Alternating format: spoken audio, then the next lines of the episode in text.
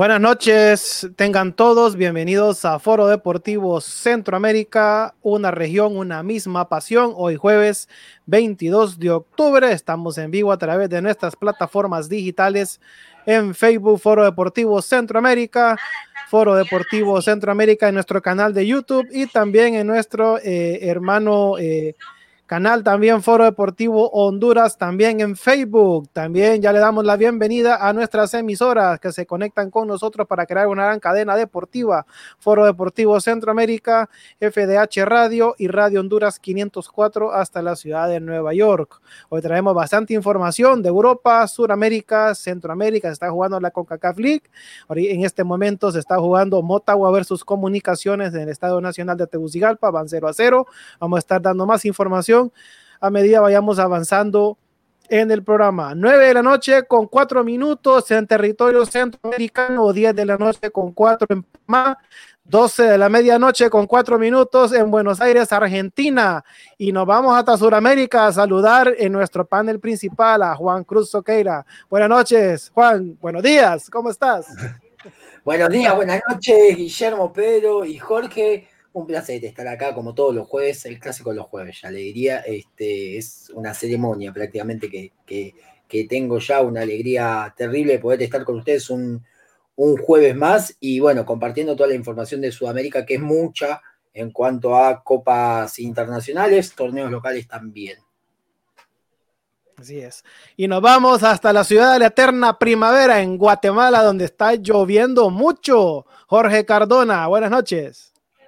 ¿Qué tal, Medmo? ¿Qué tal, Pedro? ¿Qué tal, Juan? Es un gusto enorme saludarlos. Me uno al sentimiento de, Juan, pues contento de estar en un jueves más en este programa Foro Deportivo Centroamérica. Hoy, pues, eh, una noche bastante fría acá en Guatemala, pero eh, con el calor de, la gente, pues estamos, estamos hechos para poder sacar la edición del día de hoy. Muchas gracias a la gente que, que nos sintoniza. Es un placer saludarlos. Así es, y, y, de la ciudad de la eterna primavera, que está haciendo mucho frío, nos vamos a la cálida San Pedro Sula con 31 grados. Pedro Suazo Col, ¿cómo estás, Pedro? Buenas noches, foristas, buenas noches, amigos, a un programa más, a una emisión más de Foro Deportivo Centroamérica. Venimos con toda la información en el ámbito internacional, eh, lo que pasa en la Copa Suramericana, ya tenemos listo la, la Copa Suramericana, tenemos la, también los octavos de final de la Copa Libertadores de América y así también como la Copa Argentina. Traemos también toda la información eh, del ámbito, bueno, eh, de Guatemala. Vemos eh, lo que ha sucedido en la jornada número 8, la tabla de posiciones, la, bueno, la jornada número 9 también, el amistoso entre Guatemala y Honduras. Y traemos también la información de las ligas de Costa Rica, toda la información que por qué fue suspendido el partido entre la Liga Deportiva Alajuelense contra el Cibao. Em, hay, media polémica ahí, hay cosas que en el reglamento que sí, sí van, pero la CONCACAF eh, llama a, la gente de la liga que cancela, le dice, no cancela, sino que le dicen que no pueden jugar. Así. Entonces, eh, hay, hay polémica.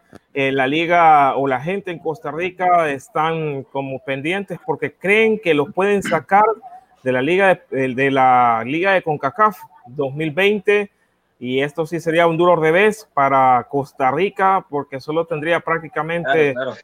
Gol crema, muchachos. Perdón la interrupción, gol crema. Ya se pone a ganar comunicaciones. Bueno, gol de, gol de comunicaciones. Ya vamos a tener quien, quien anotó el gol. Eh, no sé si lo tenés ahí, pero sí, gol de comunicaciones. ¿Ves lo que te dije, Guillermo? Ahí te lo busco, perdón. ¿Ves lo que te dije? Los equipos hondureños llegan, llegan confiados que pueden hacerlo y no es así. No, es tan fácil no, no, no, no es tan fácil, no es como pegarle una patada a un bolo. No, no, no, no. Eh, es que comunicaciones no, no esperan dulce. Que, bueno, una noticia antes de empezar el programa. El Forge de Canadá ha eliminado al Municipal Limeño de El Salvador dos goles por uno. Así como usted lo escucha.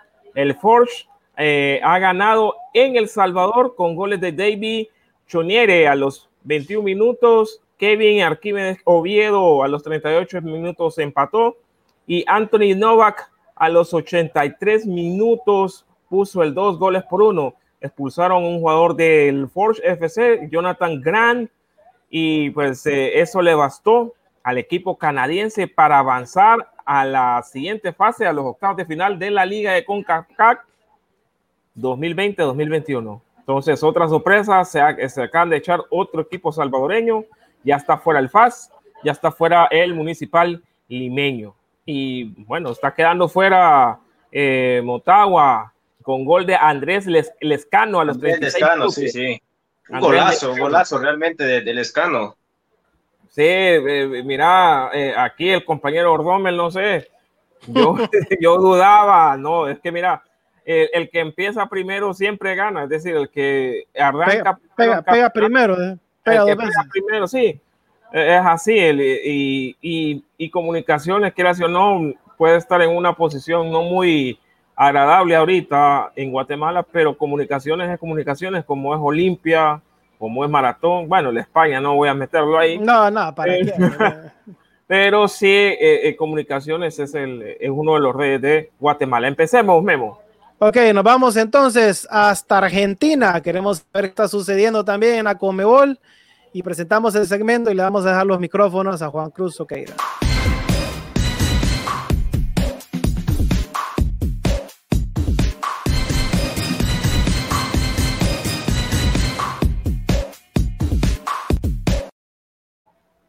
Te escuchamos, Juan. Ah, bien, mucha actividad por acá, por estos pagos, porque hay mucha centralidad en lo que va a suceder mañana a las 12 del mediodía con los sorteos de ambos torneos, de ambas fases de cuartos de final, de, eh, de octavos de final, perdón, tanto de la Copa Libertadores como de la Copa Sudamericana. Si quieren, vamos con la Copa Libertadores.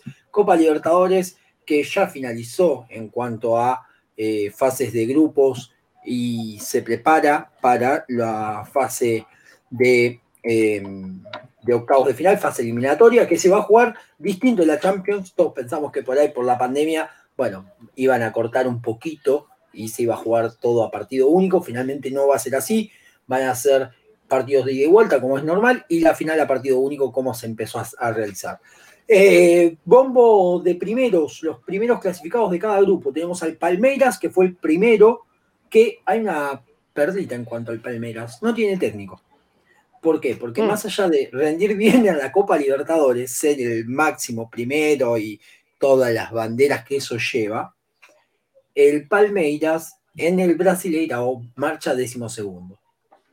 Entonces, la gente del Palmeiras, después de perder con San Pablo, que quedó afuera justamente de la Copa Libertadores, fueron y pidieron la cabeza del entrenador Luxemburgo. Los dirigentes cumplieron con los hinchas y ahora suenan o Quique Setién o Gabriel Heinze. Quique Setién para el Palmeiras. El Palmeiras. ¿Qué pasa? o Gabriel, el gringo Heinze, ¿va? Gabriel Heinze está dirigiendo al Vélez Arfield en Argentina. Eh, correcto, Juan. Exactamente. ¿Qué, pasó con Hayes en, Vélez? No renovó el contrato, simplemente sintió que cumplió un ciclo. Le, cayó la pandemia y, adiós. Exactamente, se fue muy bien de Vélez, igual el gringo Heinze, su Vélez jugaba. Sí, tenía, tenía buenos resultados. Y aparte de la chapa que te da ser jugador de selección, de la selección argentina, ser ex jugador del Manchester United, del Real Madrid, de otros equipos, entre tantos, la chapa que le da es haber devuelto a Argentinos Juniors jugando bien a la primera división, tener un muy buen paso por Vélez Arfield, entonces llega mejor posicionado que, que Quique Setién, que llega con un 2-8 en la espalda, ¿no? Con Barcelona versus Bayern. Pero bueno, esas son las opciones que maneja el Palmeiras. Por otro lado tenemos al Flamengo, el último campeón de la Copa Libertadores, que le costó su grupo igual, ¿eh? pero pasó. Está en el bombo de los primeros, igual que Boca Juniors, que ganó esta noche 3 a 0 ante el Caracas. Gremio, Bilsterman, la sorpresa, Bilsterman dejando afuera a Peñarol de Uruguay. ¿eh? No es un dato menor el de, Jorge Bilsterman. Eh, River Nacional de Uruguay, que una perdita en cuanto a este grupo también es que Racing Club y Nacional tenían la misma cantidad de puntos. 15 unidades cada uno. ¿Qué pasó?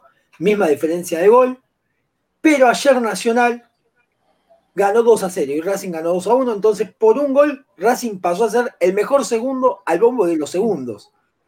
En otra, el último equipo que forma parte del bombo de los primeros es el Santos. Y ahora sí, vamos. Racing es el primero del bombo de los segundos. Es un cuco, porque 15 puntos es una bestialidad, más que River, este, incluso en, la, eh, que está en, la zona 1. Eh, Guaraní de Paraguay, Independiente del Valle y Liga de, Quito, los, equipos ecuatorianos, que son bravos en la altura. ¿eh? Vamos a ver cómo, cómo se las amplían para jugar en la altura. Eh, bueno, recordemos que, sin ir más lejos, Binacional, el equipo que salió último en, la zona de River, Binacional le ganó a San Pablo en Julianca. Y River no quería ir a Julianca por la altura que había, porque es prácticamente imposible ganar allí. Incluso pasa en Bolivia. Bueno, Wilstermann a River le había ganado 3 a 0, después en la ida, fue, en la vuelta fue 8 a 0 para River. Pero eh, hay mucho temor de la altura, así que Liga de Quito, que aparte ya supo ganar la Copa Libertadores hace no mucho tiempo, es un rival difícil, Independiente del Valle también con la historia que tiene, dejando fuera a River a Boca en la misma Copa Libertadores, es un rival durísimo. Atlético Paranaense, también es otro de los equipos que está segundo. Internacional de Porto Alegre, otro equipo bravo también, ¿eh? el equipo de Alexandro. Exactamente, el equipo de Alexandro, el equipo de Caudete, el equipo de Em, ¿Quién más juega? Ay, se me escapó el nombre, pero un muy buen equipo. De pe a pa es un equipazo el internacional. Delfín de Ecuador, la sorpresa también, porque eh, clasificó en el último minuto gracias a un gol del Santos, que le ganó a, Defensa y Justicia 2 a 1, se lo dio vuelta en los últimos 15 minutos. Y Libertad de Paraguay, un, un débil equipo. Yo si a mí me das a elegir, yo prefiero ir por Libertad de Paraguay. Ya demostró en el grupo de Boca que es un desastre. Es un equipo que no se le puede pedir nada. Se llevó puesto a Ramón Díaz, nada más y nada menos, eh, como entrenador. Así que veremos qué sucede con el sorteo mañana por el mediodía de Argentina, a las 12, cuando la gente de la Conmebol se junte para, para dar eh, más para que se junte para revelar las bolillas. Eh, quedaron afuera de la Copa Libertadores y de la Copa Sudamericana Barcelona de Ecuador. El Tigre, que ayer se comió cinco goles, el Tigre de Victoria, el equipo de Pipo Golosito. Colo Colo quedó afuera en el en el C grupo que tenía a Bilsterman, Paraná y Colo Colo. Colo Colo quedó afuera de todas las competiciones internacionales. Binacional, fuera de todas las competiciones. Alianza Lima de Perú también quedó fuera. América de Cali. Olimpia de Paraguay. Independiente de Medellín son los que quedaron afuera de cualquier competencia internacional. ¿Por qué? Porque los terceros de estos grupos, Junior de Barranquilla, Bolí despidió a su técnico, a Nelson Vivas, eh, Peñarol de Montevideo, San Pablo Universidad Católica, Estudiantes de Mérida, Defensa y Justicia, Caracas, van a la Copa Sudamericana, es este nuevo reglamento que puso, dispuso la, la Comebol que para hacerla más atractiva arranque desde los 16 avos de final eh, y vayan todos estos equipos al bombo de los primeros junto con Atlético Tucumán de Argentina, el Sport Bahía de Brasil, el Huachipato, Deportivo Cali, Liverpool de Uruguay. Y tenemos algunos, River de Uruguay también, Deportes Tolima y Emelec. Van todos al bombo de los primeros también acá en la Copa Sudamericana. Hay bombo de primero y bombos de segundo. En el bombo de segundos tenemos a Lanús, Independiente, Vélez y Unión. Vasco da Gama, Audax Italiano, La Calera, Coquimbo Unido, Atlético Nacional, Millonarios, Sol de América, Esportivo Luqueño, Esportivo Huancayo de Perú, Melgar de Perú, Fénix de Uruguay y Plaza Colonia también de Uruguay. Una Copa Sudamericana que seguramente va, yo, si hoy me preguntan un campeón, yo creo que va a estar entre Defensa y Justicia o el San Pablo. Defensa y Justicia va a ser campeón de la Copa Sudamericana. Tengo todos los cañones apuntados ahí, toda la fe apostada ahí. Eh, es muy bueno el trabajo que está haciendo Hernán Crespo. Eh, recordemos que ahora en Argentina comienza el torneo local. Este, ahora en Argentina en una semana comienza el torneo local, así que yo creo que con más rodaje. Colón? no está en la Copa Sudamericana. No, es que aquí estoy viendo, aquí quedó fuera Colón en esta segunda fase, ¿correcto? Exactamente, en la segunda fase quedó. Oh, mandé un flyer que no iba, pero bueno, este, exactamente. Ahí no, no está Colón. El, Sporting Cristal eliminó a Colón. Exactamente, y después quedó eliminado el Sporting Cristal. Ah, ok. Es, Esto es una fase anterior. Me equivoqué yo. Este es una mala, un mal chequeo de mío de producción.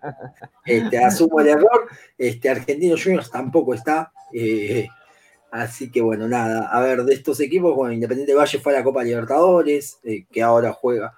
Eh, está para los octavos de final. River de Uruguay está. Universidad Católica no está. Zulia, no, ves, me equivoqué yo. Un error este, y lo admito. Por otro lado, tenemos la Copa de la, de la Liga Profesional que se sortió el viernes pasado y fue una vergüenza, fue un papelón. Ustedes pueden creer que en el medio del sorteo, o sea, si estamos sorteando los equipos, uno pone el papel y se tiene que ver el papel, ¿no? Se tiene que ver lo que uno sortea, que sale del bombo. Bueno, no se vio, ni siquiera en la transmisión oficial lo vieron. Entonces, el locutor le dice al que estaba eh, moviendo los papelitos, le dice, che, fíjate que no se vio, vos confía, vos confía, le dice. Bueno, pero no se vio, te estoy diciendo. O sea, yo confío, pero fíjate que hay viento, que se dobla el papelito y queda poco serio. Eh, son seis zonas de cuatro, como habíamos explicado la semana pasada. en la zona 1, Racing, Arsenal, Atlético Tucumán y Unión. En la zona 2 va a estar Independiente, Defensa y Justicia, Central Córdoba, Colón, River, Banfield, Godoy Cruz, Rosario Central en la zona 3, la zona de la muerte, la mm. denominada zona de la muerte, Boca, News, Lanús, Talleres. En la zona 5 tenemos a San Lorenzo, Argentinos Juniors, Aldo Civi, Estudiantes de La Plata. Y en la zona 6 tenemos a Vélez, Huracán, Patronato y Gimnasia Esgrima de La Plata, dirigido por Diego Armando Maradona. No hay interzonales, se juega todos contra todos, ah, a dos vueltas. Y después de ahí se dividen. Los dos primeros pasan a la Copa de Campeón y los, el tercero y el cuarto a eh, la complementación de Copa. Hay un cupo para la Copa Libertadores y hay un cubo para la Sudamericana 2022. Eh, el fixture también se sortió y la primera fecha tenemos por la zona 1 a Racing con Atlético Tucumán, Unión versus Arsenal, Defensa y Justicia con Colón, Central Córdoba con Independiente. Por la zona 3 tenemos a Rosario Central recibiendo a Godoy Cruz, River Banfield, zona 4, Lanús recibe a Boca, Talleres a News, en la zona 5 Aldo Civi a Estudiantes, en la zona, eh, misma zona también para Argentinos versus San Lorenzo, y por la zona 6 Vélez, Huracán y Sierra Gimnasia Grima de la Plata, Patronato. Eh, y acá quiero hacer un paréntesis, no hay confirmada, o sea, está confirmada la fecha, sí, el 30 de octubre. No hay confirmado la fecha de cada partido, porque en Argentina, este mismo, el viernes pasado, dieron de baja a el 50%, al dueño de los 50% de, los derechos de la televisión, que es, era Fox Sport, pero como se unió con Disney, con ESPN, pasa a ser de Disney. Entonces Disney quedó afuera de esta fusión, entonces por ahora habría un solo canal que transmitiría todos estos partidos. O sea, yo creo, que yo creo que van a estar jugando el viernes de las 3 de la tarde hasta quién sabe qué hora. Este, va a estar complicado el tema de la televisación para el fin de semana. Por ahora no hay resoluciones. El gobierno no se ha expresado al respecto. Quieren, esto puertas adentro, dos, tres partidos por fecha, transmitir por la televisión pública, pero todavía no hay definiciones. ¿Qué pasa con la fusión Disney? ¿Por qué se cae? Porque primero eh, River, Boca, Talleres y Estudiantes no votaron. River y Boca se dice que eh, tenían otro acuerdo con esta parte de, los, de los dueños de la televisión que recibían una parte por fuera de la, de la distribución de los ingresos. Es que Disney ahora es el dueño de todo ESPN. Exactamente. Y de Fox. Y de Fox. Entonces, monopolio, monopolio, perdón. Terrible. Exactamente. La comisión de medios dijo, che, esto tiene rasgos monopólicos. Fíjense, se la desaprueba la comisión. Entonces los dirigentes dijeron, lo desaprueban allá, nosotros también lo desaprobamos.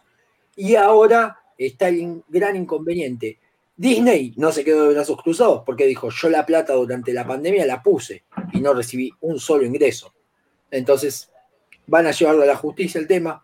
De no resolverse la justicia argentina, Disney analiza llevárselo a Estados Unidos. Así que tenemos novela de televisión sin televisión.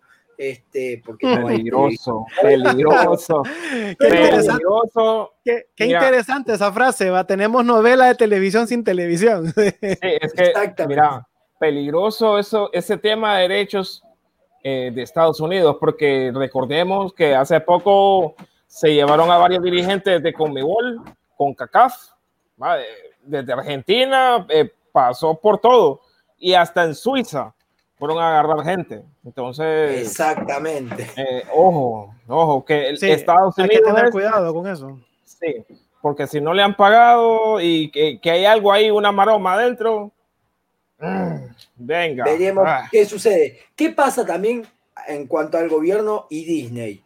El director de Disney Latinoamérica se llama Diego Lerner y era íntimo amigo de Mauricio Macri. Mauricio Macri le prometió, el expresidente argentino, antes de irse del gobierno, yo te voy a aprobar la fusión, le dijo. Y no lo hizo. Y ahora vino Alberto Fernández. Y la gente de Alberto Fernández dice, este era amigo de Macri. Entonces... Lo vamos a reventar.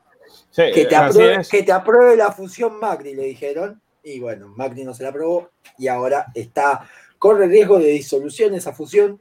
Hubo internas esta semana en el periodismo porque eh, durante el fin de semana la gente de ESPN dijo, bueno muchachos, a todos los periodistas, hay que salir a matarlos, hay que salir a hacerles pagar a los dirigentes que nosotros nos quedemos sin la televisión, sin poder televisar el fútbol argentino. Hubo un duro programa el lunes de Fantino, ESPN Fútbol Club. ESPN Fútbol Club se llama, es donde participa Miguel Simón, Sebastián Miñolo, Mariano Clos, participan los grandes. Y estuvieron bastante ácidos contra eh, los dirigentes del fútbol argentino, contra el torneo del fútbol argentino también. Por ejemplo, una de las frases fue Ruggeri diciendo, ¿sabes por qué Martínez Cuarta acá se fue valiendo 14 millones y pisó Europa y vale 30? Porque el torneo es un desastre cortita del pie eh, así que nada, hay internas porque también los periodistas dicen, ¿hasta dónde nos podemos arriesgar nosotros si después vamos a trabajar para otras televisoras? O sea, se nos cierran puertas si nosotros vamos con ellos. Porque hoy Disney está y mañana no puede estar. El tema que los periodistas en Argentina van a estar. Ese es el gran inconveniente que hay hoy en ESPN. Este, puertas adentro, mm, le esquivan, pero saben que tienen que hacerle frente a los dirigentes del fútbol argentino. Así que la novela de la televisión va a tener una semana, no va a ser televisada, pese a ser novela de televisión, y veremos cómo finaliza toda esta cuestión. Esperemos que se resuelva pronto, porque eh, por ahora hay un solo canal habilitado para tener el fútbol argentino. ¿Cuál canal es? TNT Sport, es de Turner. Pero eso no, no es puerta, eh, señal abierta tampoco en Argentina, TNT. Eh, no, no. No, no, Sí, y aquí en, Centro, aquí en Centroamérica no tenemos ese canal, Pedro. No, vos lo tenés en el, no, en, el otro lado. No, yo tengo TNT, pero las series y las películas normales. Mm, no, en el servicio que yo doy, ahí está TNT Sport. en, el Jack, Sparrow, Jack Sparrow, En el de Jack Sparrow, ahí está TNT Sport.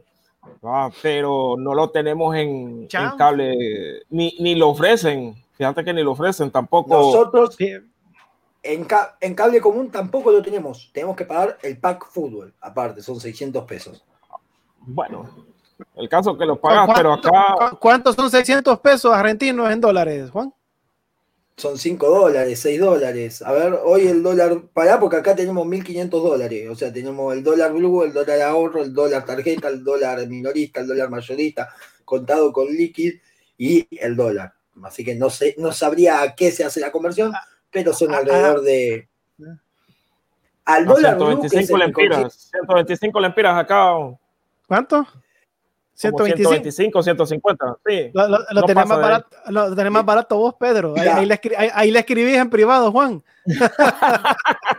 Para que vea todo el fútbol argentino. Correcto. Así es. Mira, Así es. ya te digo cuánto cerró el dólar blue hoy, que dólar que se consigue, porque también tenemos cepo al dólar acá en Argentina, este, un cepo bastante restringido. Por ejemplo, empresas que recibieron o que pidieron ayuda del Estado para pagar sueldos esos empleados no pueden comprar el dólar, no pueden acceder al, bon, al a los 200 dólares mensuales que podés comprar.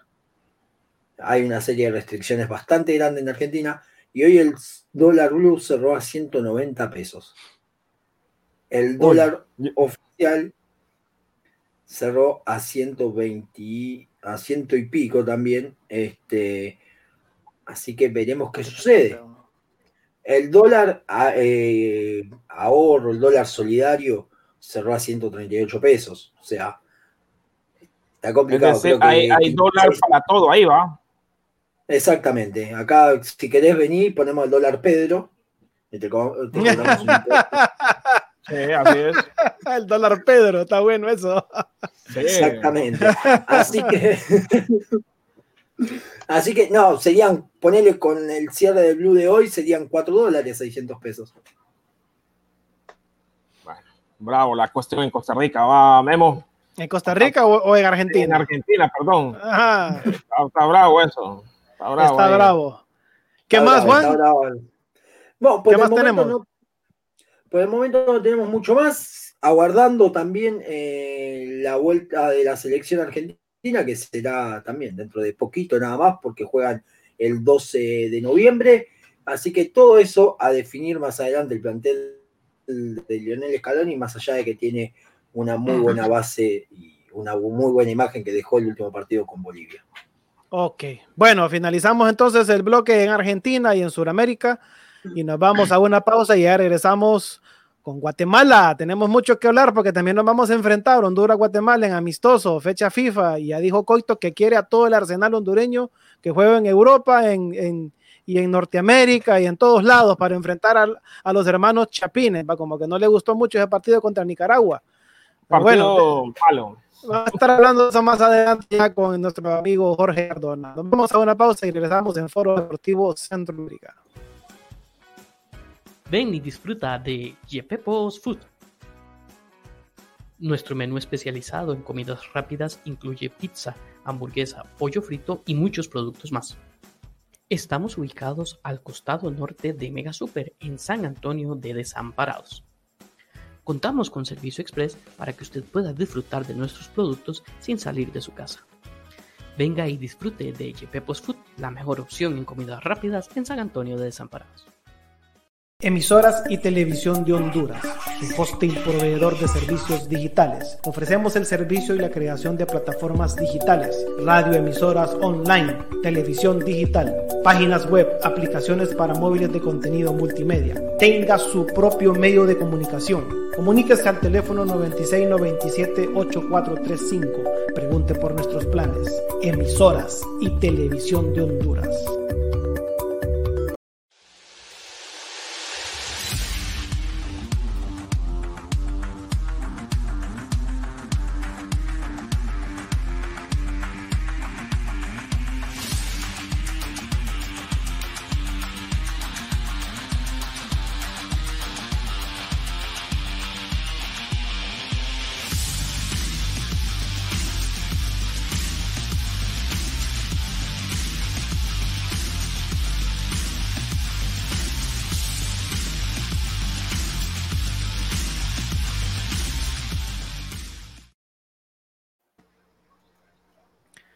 Continuamos en Foro Deportivo Centroamérica, una región, una misma opción. Son las 9 de la noche con 33 minutos en el territorio centroamericano, 12 de la noche con 30, 33 minutos en Buenos Aires, Argentina. Les recordamos a los foristas que pueden escuchar este programa al finalizar la emisión en vivo en su formato de podcast en diferentes plataformas como Spotify, estamos en Overcast, eh, Google Podcast, estamos en iTunes o, como le quieran llamar también eh, Apple Podcast, en Public Radio.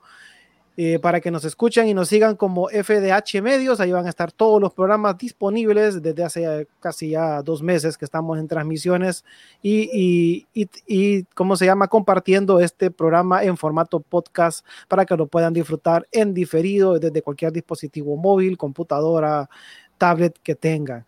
Bueno, Saludar también a las personas que ya nos están viendo a través, de, nuestras plataformas en Facebook, en Foro Deportivo Centroamérica, en Foro Deportivo Honduras y también en Foro Deportivo Centroamérica en YouTube. ¿Sí, Pedro? Sí, quiero mandar un saludo a Isabel Castro, también a Francis López, Francis López, eh, Roberto Luján y también a José Díaz, que nos están viendo a través de TV en vivo. Muchas gracias por seguir la transmisión de Foro Deportivo Honduras también a mi hijo José David, a Estuardo eh, Coyoy y a Marcio Padilla también que nos están viendo en las Saludos. redes sociales, a todas las personas que nos están escuchando en Nueva York a través de Radio Honduras 504, FDC Radio Centroamérica y FDH Radio, toda la gente que también está escuchándonos en Europa. Bueno, nos vamos entonces eh, con el bloque de noticias deportivas en la hermana República de Guatemala.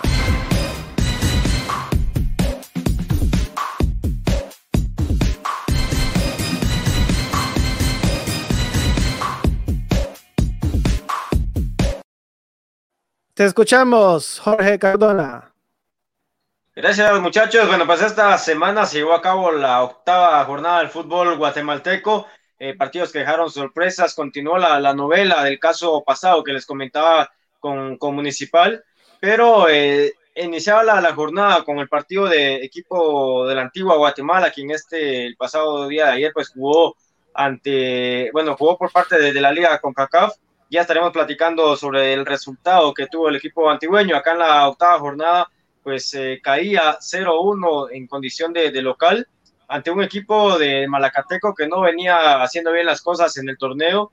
Da la sorpresa y pues le va a ganar al equipo antigüeño en condición de visita. Por su parte, Comunicaciones, que ahorita está jugando ante Motagua en el encuentro de, CONCACAF, eh, perdía, bueno, ganaba 3 a 0 ante un equipo de, de Iztapa, eso se daba el día, el día sábado, y el día domingo, el equipo de, de Zacachispas, acá donde continúa la, la, novela del fútbol guatemalteco, el equipo de Zacachispas que recibía a Cobán Imperial. Acá me voy a detener un momento porque es donde, donde empiezan los problemas y empezaron dimes y, y diretes con, con, este encuentro. De momento, el equipo de, de Zacachispas, al, al, saber el caso que había pasado con, con Municipal en la jornada número 7 que había jugado contra Cobán, Recordarán ustedes que les había comentado que el caso municipal había alineado a un guardameta que no había salido por completo de, del COVID-19 y mm. pues que no había cumplido los, los protocolos. Cobán perdía en ese, en ese partido 1 por 0 y el equipo de Zacachispas al recibir al equipo de Cobán le solicitaba las pruebas eh, COVID al, al, cuadro cobanero para poder eh, jugar ese partido. El equipo de, de Cobán pues obviamente por costos eh, no estaba de acuerdo en querer hacerle la prueba a, todos sus, jugadores y pues al final lastimosamente la liga respaldó lo que, lo que tenía que hacer Cobán y no se realizaron las pruebas COVID para este partido. Un partidazo que, se dio en Chiquimula, acá en Guatemala, con un resultado de 3 a 3, el equipo de, Cobán que al minuto 93 logra sacar el empate para llevarse el punto a casa y un resultado importante en condición de visita por su parte el equipo de, de que, perdía también en condición de, local ante el equipo de Huastatoya, el equipo de Xelajú, Mario Camposeco que jugaba ante el equipo de Santa Lucía en este partido pues no hubieron goles, un partido de trámite en el que pues prácticamente 0-0 queda el partido. Acá, en el último partido que tenemos con, con y el equipo municipal, este partido se había pedido que, que se suspendiera por parte del equipo de, de Sanarate por el caso del guardameta de 18 años, quien había jugado ante Cobán y pues ese mismo día se había hecho la, la prueba de COVID Eh, la prueba salió negativa, se los había comentado yo, pero el joven jugador todavía estaba bajo un periodo de contagio. Sanarate solicitaba ante la liga el poder suspender este partido. Se hizo una, una reunión con, con el comité ejecutivo, quien en votación, les comento esto, se sometió a, votación si el partido se suspendía o no. Con mayoría de votos ganó el equipo de Sanarate y pues a la larga del partido se suspendía de momento. Minutos después, quizá unos 30 minutos, les comento, sin mucho, no sé qué haya pasado, no sé qué influencias haya manejado el equipo de, Municipal, pero a los 30 minutos lo más, la liga hace oficial de que el partido se, había, se tenía que jugar a pesar de que minutos antes eh, en votación el comité ejecutivo había decidido que se suspendía el partido por, la COVID. Sanarate pues eh, tuvo que jugar el partido, no le, no le quedó de otra. El partido se jugó bajo protesta escrita antes de que se iniciara el encuentro y hoy en día hay dos, dos denuncias puestas en la Liga Nacional y que están dispuestos a, llegar al TAS si fuera necesario para resolver este tema. El caso de Cobán Imperial, que solicita los tres puntos, solicita la suspensión para el director técnico del equipo de Municipal y solicita que se pueda suspender seis partidos al equipo, al jugador Kenderson Navarro, que es el que no estaba en condiciones de poder jugar. El equipo de Sanarate de igual manera puso, puso una, una denuncia y pues a la vez se solicitó también que se le pudieran otorgar los tres puntos. El equipo de Sanarate pues perdió en condición de, de local ante el equipo de, de, Municipal. Les comento, el arquero volvió a jugar este, este partido a pesar de que no había pasado los 15 días que, que se requiere o que solicita el protocolo después de, de tener COVID. Jorge. En este sí, dime, Pedro. Eh, Jorge, te voy a interrumpir. Eh, acaba de caer el, segundo gol de comunicaciones. Agustín Herrera, 2 a 0, vence a Motagua de visita, ¿verdad? El Team Herrera, el mexicano. El mexicano, sí, por, por supuesto. Enhorabuena para comunicaciones, ya, ya lo va ganando. Continuamos con, con esto, muchachos. Era sorprendente ver, como le decía, seis días habían pasado únicamente desde que el joven salió de, bueno, desde que el, el arquero dio positivo COVID no han pasado ni 15 días siquiera y ya jugó dos partidos en la Liga Nacional. Aún está esa, ese, ese debate, ya hay asesoramiento jurídico por parte de los dos clubes afectados y bueno, pues esta semana se espera que ya se tenga una, una resolución. En la mesa, pues el equipo municipal obviamente tendría que perder los, los tres puntos ante Cobán, que ganó, y los tres puntos ante el equipo de Sanarate. Difícil la, la situación que se vive en la Liga Nacional, ojalá que no, pues no se vuelvan a, utilizar las, las influencias que, que, se utilizaron en el momento para volver a jugar el, el, partido ante, ante Sanarate y pues que sobre todo se haga cumplir el reglamento que se tiene acá en Guatemala. Tenemos la, la tabla de, de, de, posiciones, no sé si quieran agregar algo a esto, a este momento que está sucediendo acá en Guatemala o cómo ha manejado las cosas el equipo de, de Municipal mientras pasamos a la tabla de posiciones. Difícil. Sí, fíjate que difícil. Eh, esto que pasa tanto en Guatemala también está pasando en Honduras. ¿va? Tal vez también está pasando en Honduras eh, esta, esta situación que es bastante difícil y, y bueno, vamos a ver, espero que se resuelva todo allá en Guatemala. Vamos, vamos a buscar la tabla de posiciones, permitidme un segundo. Eh, aquí la teníamos, se nos, se nos perdió. Vamos a ver. Pero la tabla de posiciones de la jornada número 8, eh, la tabla es. general, precisamente, que aquí la tenemos ya. Eh, aquí está. Ahí está. Ahí está. Ahí está. Tenemos al equipo de, de, Municipal mientras nos aparece ahí en la primera posición. Gracias, Pedro el equipo municipal quien lidera la tabla con 17 puntos, a la expectativa aún de lo que pueda suceder ya con, con el órgano disciplinario de la liga, que vaya a pasar con, con los puntos. Eh, pues está en primera posición el cuadro rojo, Comunicaciones está en la segunda posición con 14 puntos, le sigue Cobán Imperial y el equipo de, Malacateco que igualan en puntos con 13, el equipo de Iztapa tiene 11 puntos en la quinta posición, Deportivo Achuapa con 10 mismos puntos que tiene Guastatoya, el equipo de Antigua se queda con ocho puntos en la octava posición y el equipo de Xelajú tiene ocho puntos en la novena posición. Le sigue Santa Lucía con siete, mismos puntos que tiene Sacachispas con siete puntos y el equipo de Sanarate se queda en la última posición con cuatro puntos. Así es como está la, la tabla, la tabla general de, posiciones de acá de, la liga. Y pues eh, la, tenemos también la novena jornada que se estará jugando el próximo fin de semana. Ya estarán empezando los partidos el día sábado. Muchas gracias a la producción que ya nos pone la, cómo se estará jugando la eh, novena jornada del fútbol guatemalteco. Malacateco eh, estará jugando el 24 de octubre ante el equipo de Xelajú. Esto será en el Estadio Santa Lucía, partido que se llevará a las 11 horas. En el Estadio Municipal de Santa Lucía estará jugando el equipo luciano, estará recibiendo a la escuadra de comunicaciones. Esto será a las 11 horas el 25 de octubre. Igual el 25 de octubre el equipo de la antigua Guatemala estará jugando contra el equipo de Iztapa. Esto será en el Estadio Pensativo a la una de la tarde con cinco minutos. El sábado 24 el equipo de Sanarate estará jugando ante Cobán Imperial a la una de la tarde con cinco minutos. Esto será en el Estadio Municipal de Sanarate. En el Estadio Manuel Felipe Carrera del Trébol, el equipo municipal estará recibiendo a la escuadra de Achuapa. Esto será a las 3 eh, de la tarde con 10 minutos y pues eh, se estará jugando el sábado 14 de octubre. El domingo 25 de octubre, para cerrar la jornada dominical, el equipo de Guastatoya estará recibiendo al equipo de Zacachispas. Esto será a las 3 de la tarde con 10 minutos en el estadio David Cordón Hichos. Así es como prácticamente estará jugando ya la, novena jornada del fútbol guatemalteco. Muchachos, se confirmó también la, la participación el partido amistoso que se estará llevando a cabo entre Guatemala y Honduras acá en el estadio Doroteo Amuch Flores. Esto será el 15 de noviembre a las 11 horas. La selección guatemalteca, como ustedes lo mencionaban, no muy conforme con lo que había hecho en Nicaragua, pues se logra eh, negociar con, con, la Federación Hondureña y pues se tendrá eh, el partido amistoso en, en, Guatemala el 15 de noviembre. Va a ser en el Doroteo Guamuch Flores, ¿verdad? Así es, en el Estadio Nacional Doroteo Guamuch Flores. ¿Cómo, ¿Cómo viene Honduras para este partido, muchachos? ¿Cómo estará la selección? ¿Están trabajando microciclos de momento o sigue cada, cada jugador con, con su club?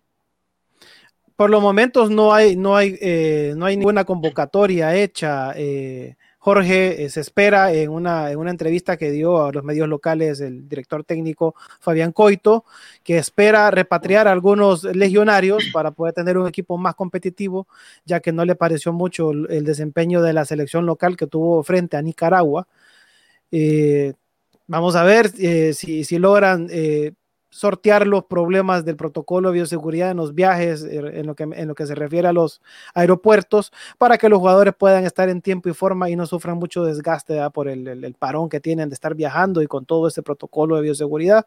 Esperamos de que Honduras pueda traer a una buena parte de sus legionarios y así poder eh, tener un equipo competitivo para poder enfrentar a Guatemala. Eh, la idea es dar una buena cara y buscar ya que estos jugadores empiecen a cohesionarse después de tanto tiempo de no jugar juntos, Jorge. Claro, claro, sin duda, pues complicado el momento que están atravesando ambas selecciones, ¿no? Eh, a ver cómo, cómo llegan ante, ante este, hasta este partido. El 15 de noviembre se estará jugando este encuentro acá en Guatemala.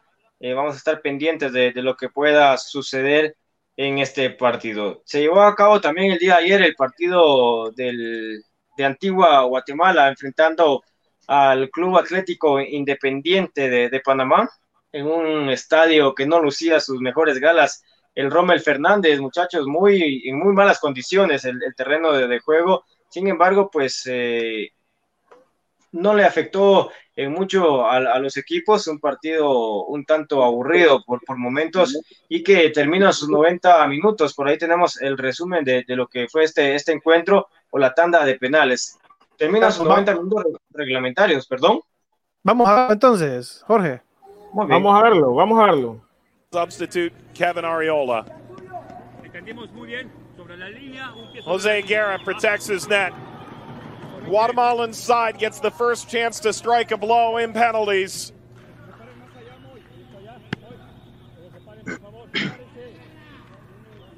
Ariola waits. Is he the star of this moment? Ariola delivers. Antigua, the early advantage. And the attention turns to Victor Ayala. long, winding career through Guatemalan domestic football, and now on the international stage being asked to help secure their pass.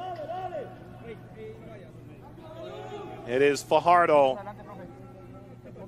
What a harrowing journey he's had coming off a knee injury. Back into the national team. Oftentimes threatening, but never quite hitting the mark here tonight.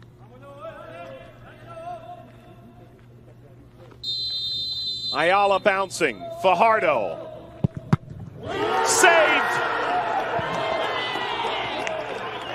Ayala strikes the first blow. Fajardo. Antigua leads. And turn to Marco Dominguez.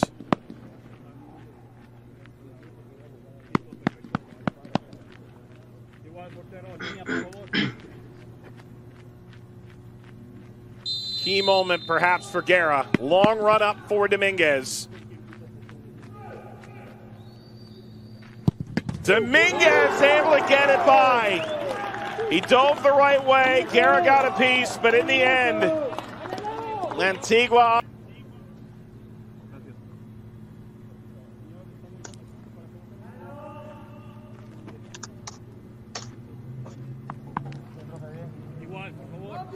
Ayala waits. Another substitute, Guido Rouse, runner up the domestic league a year ago, entering into the fray at Kai. Rouse settles and scores. Couldn't have hit that any sweeter. Critical moment. 2 1 entering the third round. Guerra must make one save here. The question is when. Moises Hernandez, former American under 20 player. Hernandez down the middle. A strident finish, 3 1 Antigua. Moises Hernandez, the former FC Dallas youth player, delivers.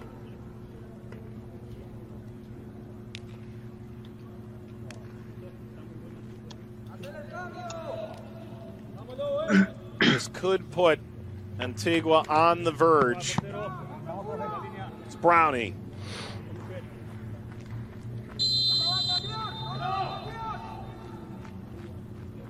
Brownie, the stutter, and he's able to get it in. Waved in by Ayala in the end.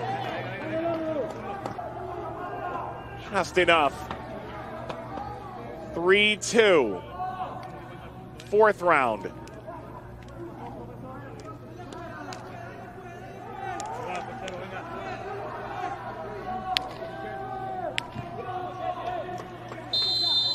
For Antigua, are they an inch closer now? Ojeda cashes in. 4 2. It's a must make now for Kai.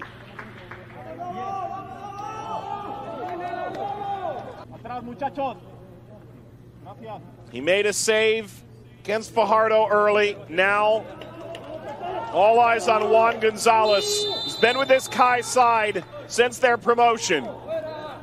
Gonzalez puts it over, and Antigua into the round of 16. Bueno, ahí era el resumen de, de la tanda de penales en, en el partido ante el CAI. Empató Motagua, muchachos, 2 a 2 el partido Comunicaciones Motagua. Eh, lastimosamente mal manejo de, de los cremas. Eh, le empataron, Juan. Tan rápido. Sí, sí, ya 2-2, ya 2-2 ya 2-2 el, el partido. Y usaron a José Carlos Pinto ahorita a los 62 minutos. Imagínate, se complican la, las cosas. bueno, eh, de momento, pues eh, clasificados a, a octavos de, de, final, el cuadro de, de Municipal que, que, está ya, ya ahí para jugar el 4 de noviembre, la antigua que estará jugando ante, ante Maratón, creo que, que va a jugar el cuadro de, de la antigua Guatemala en la fase de octavos de final y esperando a lo que pueda pasar eh, el día de hoy en el partido en trámite. Muchachos, eh, gran intervención de, de, Lobo Ayala en el partido de, de Antigua, eh, atajando un penal. el otro pues lo erra el cuadro del Independiente y bueno, con esto se clasifica a octavos de, final el cuadro antigüeño. Hay una definición, no sé si, si la vieron, de un penal que, que marca un jugador panameño sí. sobre, sobre, sobre que casi la, casi la detiene Ayala. Sí, sí, pero muy, muy buena la definición. Se la, se la para. Sí, Así sí, es. claro, pero eh, muy, muy buena la definición. Es todo lo que tenemos de Guatemala el día de hoy. Vamos a seguir dándole trámite al partido entre Comunicaciones y Motagua. Nos vamos bueno, entonces, Memo. Pedro, con el segmento de Costa Rica, ¿verdad, Pedro? ¿Lo tenés listo? Ya lo tengo listo. Aquí lo voy a compartir en pantalla rápidamente para. Va, vámonos eh, entonces a la presentación. A la presentación, vale, entonces.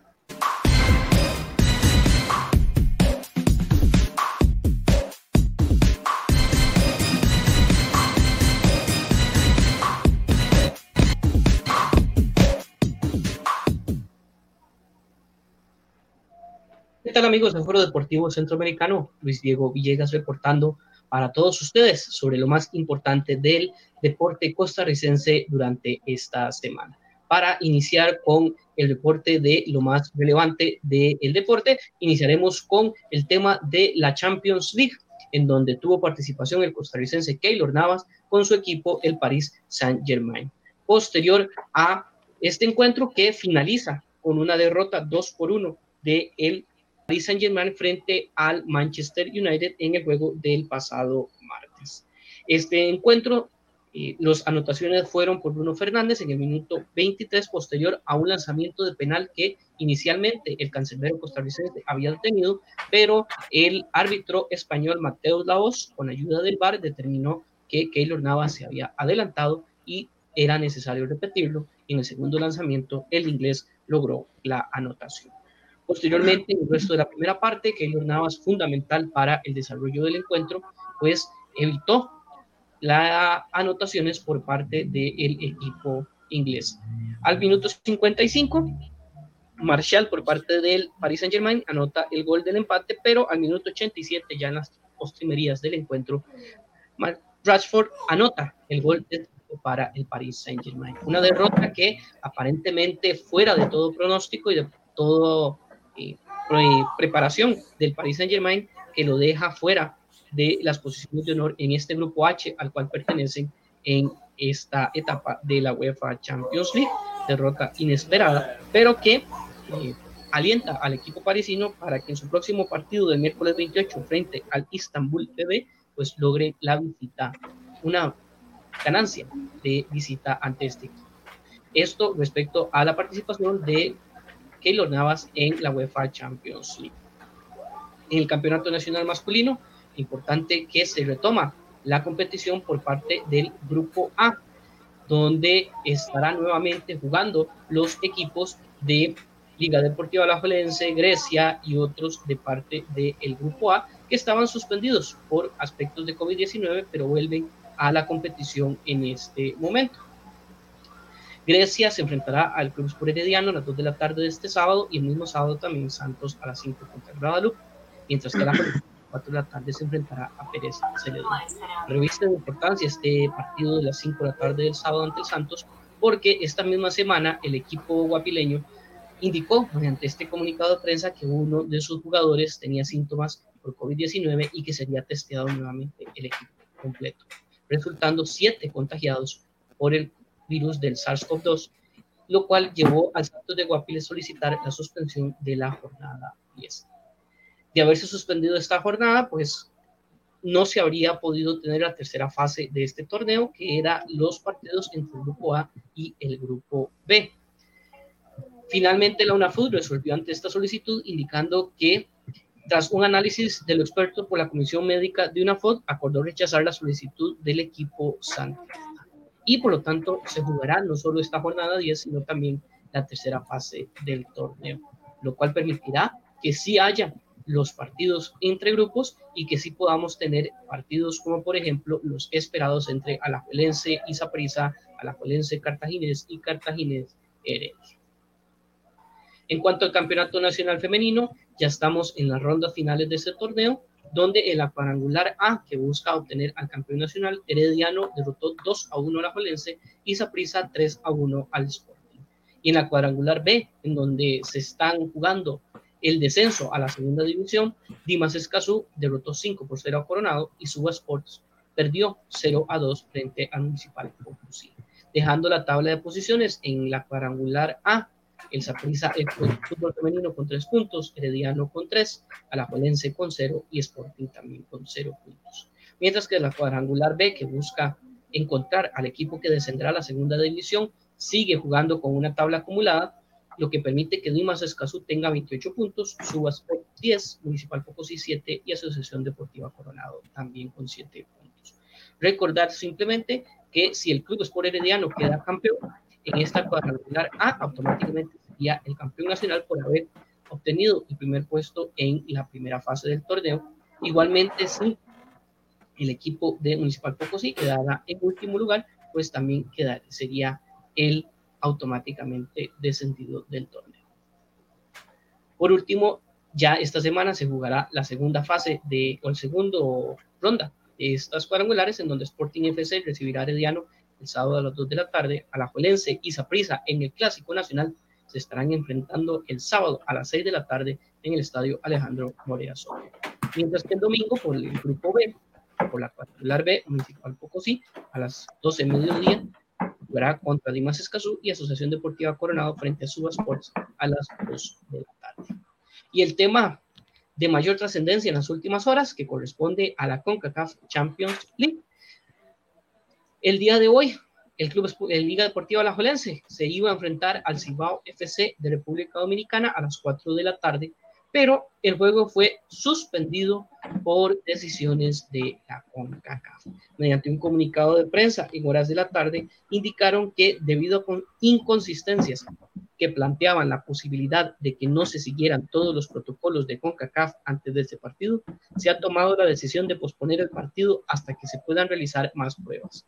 Esta decisión ha sido tomada como precaución para priorizar la seguridad de todos los involucrados. Más detalles sobre la programación se anunciarán a su debido tiempo.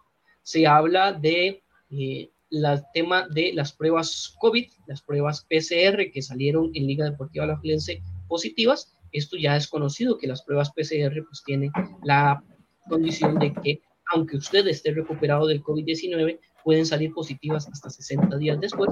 Entonces, algunos jugadores de Liga Deportiva Alajuelense en estas pruebas PCR salieron positivos, a pesar de que ya fueron dados de alta. Pero en las pruebas serológicas, donde se miden los anticuerpos y que demuestran si ya los han recuperado, también salían con anticuerpos. Por lo tanto, ahí es donde se encuentra esta discrepancia. Además, se habla de que el Cibao eh, recibió en su hotel de concentración a personas ajenas a su equipo, lo que también es una violación clara al protocolo de eh, la CONCACAF para estos encuentros. Particular importancia toma que en caso de que haya una violación, dice el reglamento de CONCACAF, a los protocolos por COVID, el equipo que no incumplió las medidas podrá solicitar que se le declare como ganador por un marcador de 3 por 0 y eliminar al otro equipo de esa manera. Lo que no se entiende o CONCACAF no ha dado a entender es que en este caso parece que ambos equipos incumplieron de alguna manera este protocolo, por lo cual simplemente pues se tomó la decisión de no llevar a cabo este encuentro. En este sentido, pues Liga Deportiva La Jolense, que había solicitado la reprogramación para poder contar con sus jugadores, se había preparado, pero no lograron jugar. El Cibao también, que hizo los gastos para venir a Costa Rica, no pudo enfrentar el encuentro y hoy mismo se devolvió para República Dominicana. Sobre este tema, podemos escuchar las declaraciones que emitió el gerente deportivo Liga Deportiva Gajonense, Agustín Lleida. Buenas, como bien saben, eh, hace 20 días, casi tres semanas ya, eh, un número determinado de jugadores de Liga Deportiva Alajuelense eh, dieron positivo en, el, en, PCR, dieron positivo en coronavirus. En ese momento, todo el personal de Liga Deportiva Alajuelense fuimos a aislamiento domiciliario. Las personas que habían dado negativos estuvieron en aislamiento domiciliario durante 10 días. Las personas que, dieron positivo estuvieron en aislamiento domiciliario durante 14 días. Tras esto, tras cumplir la, la, cuarentena, como bien marca el Ministerio de Salud y, y, toda la reglamentación en Costa Rica, regresamos a los entrenamientos. Estuvimos eh, entrenando durante esta semana. El día martes se realizaron las pruebas PCR, tal y como marca el protocolo de, CONCACAF. Se realizaron las pruebas PCR a, todos los, jugadores y a todo el personal administrativo. Eh, no solo esa, también se hizo un examen serológico para cuantificar el nivel de anticuerpos que, cada jugador tenía y también se hizo un, ecocardiograma a todos los jugadores que habían dado positivo para, complementar estos estudios. Eh, en ese momento, pues cumplimos con todo lo que, se nos solicitaba por parte de CONCACAF. El martes trabajamos como, como viene siendo habitual y el día miércoles eh, se nos entregan los resultados de dichas pruebas. Dichas pruebas dan eh, positivo a todos los jugadores que ya habían sido diagnosticados positivo hace tres semanas, eh, lo cual era algo que ya esperábamos porque sabemos que todos los estudios dicen que, ese PCR no, no, pasa tan rápido de marcar positivo a negativo, que puede tardar cerca de dos meses. Por eso mismo nosotros complementamos nuestros estudios con pruebas serológicas para corroborar los anticuerpos que ya había desarrollado cada jugador, para justificar que ya están fuera de la, de la enfermedad y, y, y, todos ellos fueron entregados a, a, CONCACAF el día martes por la, por la mañana. Una vez entregan a CONCACAF, durante todo el día estábamos, estuvimos esperando la, respuesta de CONCACAF eh, con todo el análisis, todo el estudio médico que, envió nuestro doctor. Y a horas de la noche, un, una persona de CONCACAF, un, empleado de CONCACAF, nos notifica que todos los jugadores están habilitados para poder disputar el partido de hoy miércoles. Eh, pues nosotros nos, nos, vamos a dormir tranquilos, contamos con todo el equipo para el día de hoy y el día de hoy eh, se nos pusieron en contacto con nosotros a las 10 de la mañana el, comité de competición de CONCACAF diciéndonos que, que, los jugadores que por reglamento, los jugadores que habían sido positivos de nuevo en esta prueba eh, PCR necesitaban, eh, no podían ponerse a competir, no podían ser utilizados en el partido de hoy. Visto que, que no podíamos completar los, los jugadores para, para, disputar este partido, eh, con CACAF toma la decisión de aplazar este partido y jugarlo pues, seguramente la, semana que viene. Ellos notificarán qué día se va a jugar, esperemos su información y cuando ellos lo digan eh, lo haremos. Eh, tiene que quedar muy claro que, en el protocolo de una FUT sí está especificado estos casos, de que se contempla que el jugador no va a eliminar una PCR en dos semanas, sino que este tiempo eh, dura más y el de, que el jugador pase de positivo a negativo se requiere más tiempo y, esto está estipulado ya en el, en el reglamento de, y el protocolo de salud de una FUT.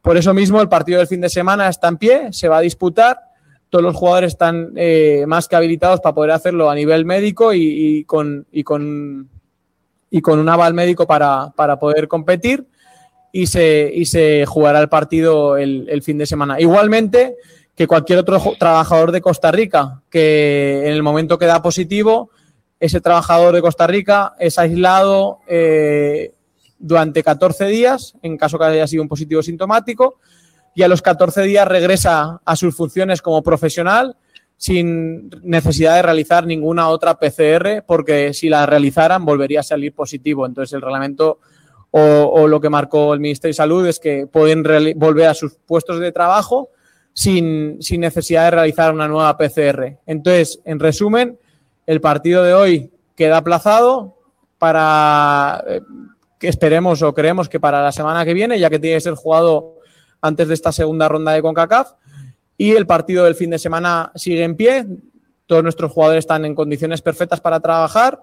De hecho, ahora mismo se encuentran entrenando en el, en el CAR, ya que como no hemos tenido partido, hemos pasado a, a entrenar el día de hoy y esperaremos eh, noticias sobre la reprogramación del partido. Estas fueron las declaraciones del técnico, el gerente deportivo Agustín Lleida de Liga Deportiva Alajuelense, donde es particular esta situación de la doble comunicación por parte de CONCACAF, que en su página oficial hace unas declaraciones, pero al equipo alajuelense les hace unas tras distintas. Estaremos esperando, pues, entonces la comunicación oficial por parte de CONCACAF respecto a el resultado y qué sucederá con estos encuentros. Compañeros, eso es lo más importante del deporte en Costa Rica durante esta semana. Desde Costa Rica, para Foro Deportivo Centroamericano, reportó Luis Diego Villegas.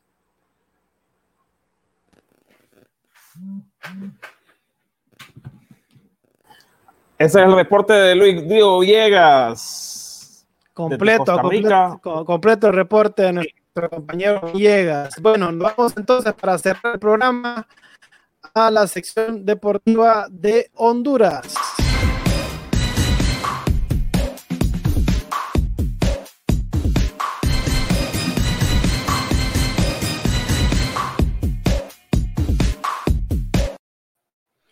Bueno, y el COVID, el COVID-19 sigue haciendo sus estragos aquí en, en, Centroamérica y la jornada número 6 que tuvo que haberse jugado el día de ayer miércoles y hoy también jueves, quedó suspendida debido a casos positivos de coronavirus en el Club Deportivo Vida de la Ceiba, cinco jugadores y incluyendo también eh, al director técnico Ramón el Primitivo Maradega dieron, positivo el fin de semana luego de haber realizado un partido frente a Real España cual vencieron 3 por 0 eh, aquí en el estadio Morazán de San Pedro Sula, dieron positivo el lunes por la mañana, así que eh, la Liga Nacional tomó medidas al, al, respecto, cancelando la jornada número 6 para que los equipos pudieran hacer las revisiones correspondientes de esta semana antes de reiniciar eh, las, eh, la Liga Nacional debido a estos casos positivos que se dieron el día lunes en el Club Deportivo Vida. Ya sabemos que enfrentó al España y pues el Vida pues ya había enfrentado anteriormente a otros equipos, al igual que el España, y bueno, se iba a dar toda esa seguidilla de, de infecciones, así que por el momento no se han dado más casos positivos. Y ya para el fin de semana ya está programada la jornada 7 que, se jugará a partir del sábado 24 de octubre a las 3 de la tarde en la ciudad de Danlí. Real de Minas recibe a Club Deportivo Olimpia. Los Lobos de la UFPM reciben al, peligroso eh, Real Sociedad de Tocoa el sábado 24 de octubre en Tegucigalpa, en el Estadio Nacional. Motagua, que ahorita está empatando 2 por 2 frente al Comunicaciones, partido correspondiente por la, Coca, por la CONCACAF League, recibe a Club Deportivo Maratón de San Pedro Sula el domingo 25 de octubre a las 4 de la tarde en el Estadio Nacional. Y el Vida, ya y el Vida, ojalá que ya todo esté resuelto respecto al coronavirus con el Club Deportivo Vida, enfrenta al Honduras de Progreso en el Municipal Seibeño el domingo 25 de octubre a las 6 de la tarde y el Real España, que está para los chuchos, como decimos nosotros en Honduras, recibe al Platense, que ya Platense lo derrotó en el puerto del Estado de sobre 1 por 0. Pues viene el partido de rancha aquí en el estadio Morazán de San Pedro Sula el domingo 27, eh, 25 de octubre a las 7 de la noche. Bueno, Pedro, mira, ¿cómo ves esta jornada 7? Eh, yo dudo que juegue el vida vos, porque esos jugadores aparecieron positivos y vos sabes que el coronavirus no se quita en 7 días. Entonces, no. Y, y, son seis jugadores que están infectados. Me imagino que el, el profe Maradía no va a estar tampoco entrenando porque eh, tiene coronavirus. Entonces, ¿con qué equipo va a aparecer el Vida? Eh, son seis, seis, jugadores, es la mitad del equipo que juega eh, y va a aparecer con un equipo alternativo, no, sé, no sabemos. No sé si hicieron pruebas, eh, el vida es muy hermético, eh, no, no, no, están dando declaraciones, no están dando muchas conferencias de prensa, eh, no se sabe. Entonces hay que ver, hay que ver y hay que esperar también los resultados de la Comisión Médica de la Liga Nacional, porque hubieran suspendido las dos jornadas, tanto las seis como las siete. Pero solo suspendieron las seis, que era de ayer, y las siete, pues la dejaron todavía y está en pie y no hemos escuchado absolutamente nada, nada, nada, nada de, eh, de, de, que van a cancelar la, la jornada. Y bueno, eh, vamos a ver eh, qué, es lo, qué, es lo, que sucede aquí entre España Platense. Eh, no sé qué van a hacer, eh, si el España pierde otra vez contra Platense, no, no, no sé realmente. creo que no se pueden cambiar jugadores, no se pueden contratar jugadores, pero algo tiene que hacer el España para el otro campeonato ya. Vale, España ya tiene que armar un, un buen equipo, no un equipo de mentiras eh, para el otro campeonato. Eso, eso sí te lo digo. Eh, estos jugadores eh, hay jugadores ahí que debían haber salido ya y no tenían que haber sacado otros jugadores. Ese, es, mi, ese es mi punto de vista. Eh, porque eh, no, se está viendo, pues eh, hay muchos jugadores que están muy verde ahí en, en España. El Motagua pues va a enfrentar al maratón. el domingo, pues 25 de octubre en Tegucigalpa. El Olimpia, bueno, va a visitar a, a Danlí el sábado al, Real de Minas, que el Real de Minas eh, ya se le ha parado. Eh, vamos a ver cómo, cómo está el equipo minero para eh, recibir al Club Olimpia Deportivo. Así es. Bueno, y este muchacho que vemos aquí en pantalla, la Comisión Nacional de Disciplina determinó castigar con cuatro partidos de suspensión al futbolista del Olimpia Javier Portillo, quien dio unas declaraciones ofensivas contra jugadores de Motagua y además puso en duda la honorabilidad de la institución. Además, el lateral izquierdo no podrá ingresar a los estadios durante esté sancionado. Porfirio se refirió, eh, Portillo, perdón, se refirió a los homólogos como cerdos y cuestionó la forma en que el club capitalino obtuvo sus últimos títulos. La sanción se impuso en base al artículo 53 del Código de Disciplina de la FENAFUT y se tomó por unanimidad. También fueron castigados los futbolistas Obed Enamorado Real Sociedad y Carlos Pineda del Olimpia, ambos con tres partidos luego que resultaran expulsados por riña. Así que no es primera vez que este, este señor que aparece en pantalla abre la boca para decir disparates y esta vez el castigo fue bastante duro, fueron cuatro partidos suspendidos y no va a tener derecho ni siquiera a entrar al estadio cuando su equipo dispute partidos de primera. Sí, bueno, bueno, Portillo pues se le cayó la justicia y ya lo reventaron por cuatro partidos, prácticamente va a estar fuera toda la segunda vuelta y a esperar pues hasta eh, la pentagonal, no sé, hasta las eh, instancias finales porque prácticamente ya queda fuera. Así es. La Federación Hondureña de Fútbol confirmó este 15 de noviembre, este 15 de noviembre, el representativo Catracho se enfrentará a Guatemala y el entrenador de la bicolor, Fabián Coito, quiere contar con todos los elementos. El uruguayo ha sido cuestionado tras el empate frente a Nicaragua, de lo que enfrentó solo con futbolistas del ámbito nacional. Todos sabemos las dificultades que implica traer todos los futbolistas, pero la idea es contar con los legionarios. Dependemos de los permisos y posibilidades y por supuesto de las negociaciones que se hagan con los clubes. El duelo se realizará en el estadio Mateo Flores de Guatemala, bueno, Doroteo Guamuch Flores, que es el verdadero nombre. Y eso, y eso dificultaría la llegada de algunos futbolistas que juegan en Europa porque debido a la pandemia los traslados se complican por lo que posiblemente solo pueda estar elementos que juegan en la MLS de Estados Unidos, Centroamérica y Sudamérica. Sí, porque venir desde África, salir desde Angola para, para, para acá, para Centroamérica, debe ser bravo eso. Debe ser horrible ese viaje hasta Angola. No sé, sí, pues puya. Es, es, Pardo puede sacarlo de ahí. Bueno, y como miramos en el resumen que presentó nuestro compañero Jorge Cardona, el antiguo es el, es el rival que va a enfrentar a Maratón. Ojo, Maratón, ojo, el, el, 3, de noviembre, en octavos de final de la CONCACAF. bueno, todavía el estadio está por, creo que va a ser en el Olímpico, ¿verdad, Pedro? Sí, tiene que ser en el Olímpico. No, no va a ser en el Yankee nunca. Sí, mucho, mucho ojo con ese portero Ayala. Vaya, vimos que es una muralla. Eh, es portero atajador. Ah, si se van a penales, tienen que ser penaleros buenos, porque no pueden haber penaleros ahí eh, que titubeen, porque el, portero se, se, lanza bien, no es que se lanza bien, sino que es un portero atajador.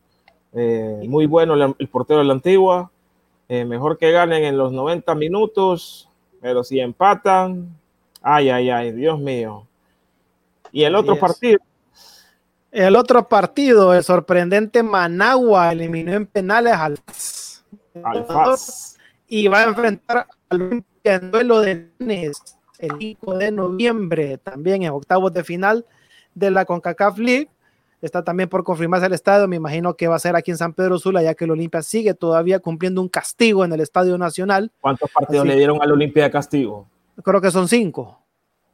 Pucha, todavía no los ha cumplido. No, todavía no los ha cumplido, entonces yo creo que ese, ese partido lo, lo, van a jugar aquí en San Pedro Sula o posiblemente en Comayagua, aunque la cancha del, del, Carlos Miranda, así como lo vimos en el partido de la selección versus no, Nicaragua, no, no, no, está en las mejores condiciones porque en la zona central ha estado lloviendo mucho, incluso hay inundaciones en la capital Tegucigalpa, aquí en la zona norte no ha caído mucha, mucha lluvia que digamos, es más aquí en San Pedro Sula ha sido un día soleado, así que vamos a esperar la confirmación por parte de la CONCACAF para ver qué estadio habilitan para poder jugar, ya sea el, el, el no sé si, si, en ese caso el, el va a ser el Olímpico, muy va a ser en el Olímpico, va a ser sí, en el Olímpico.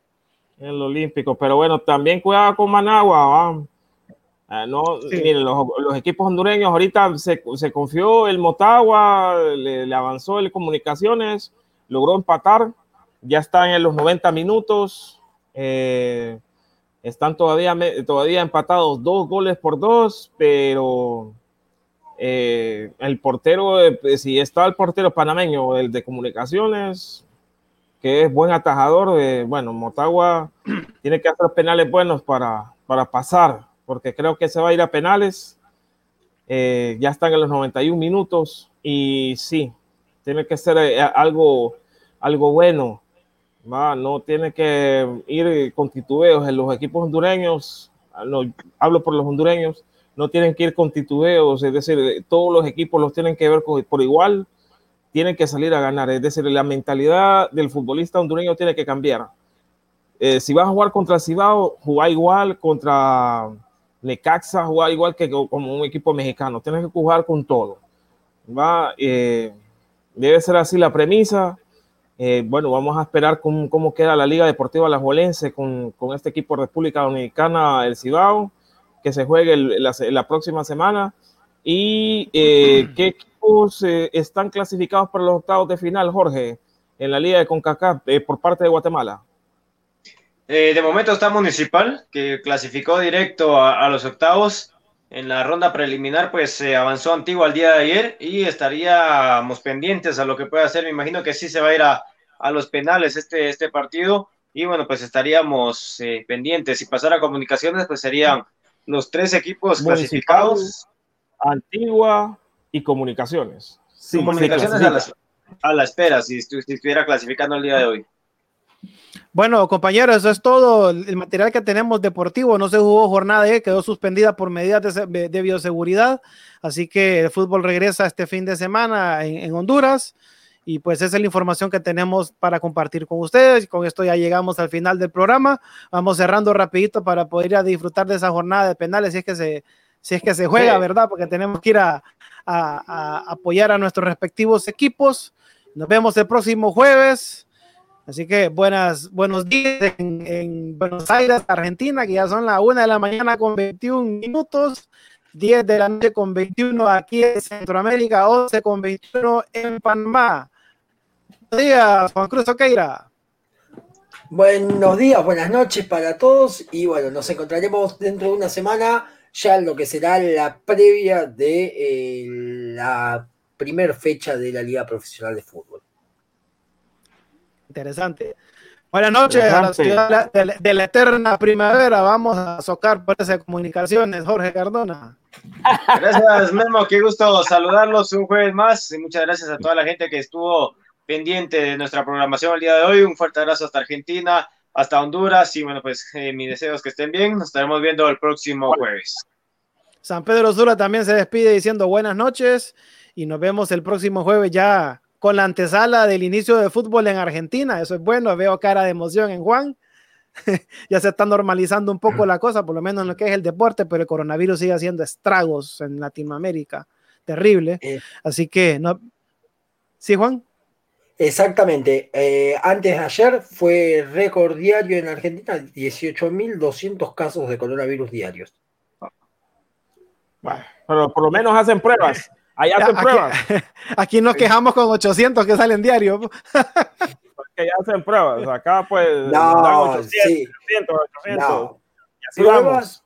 pocas igual, ¿eh? Falta testear mucho.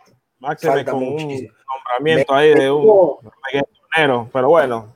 Bueno, No, me tocó nos vamos en entonces. persona. Ajá.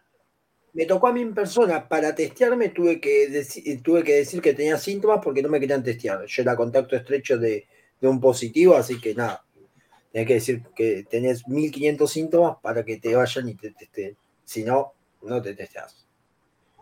Internet. Qué terrible. Pero bueno, esperemos que salga esa vacuna rápido, que nos podamos inmunizar y que esa, ese coronavirus ya sea historia, porque la verdad, yo por lo Eso es una plaga, vos. Eso es ya una estoy plaga. hasta acá de ese tema, ya eh, hay que salir, hay que regresar a nuestras vidas, a nuestros trabajos, a la normalidad y no puede ser que algo tan microscópico nos tenga encerrados. Bueno, nos vemos entonces la próxima semana, compañeros, en Foro Deportivo Centroamérica, una región, una misma pasión.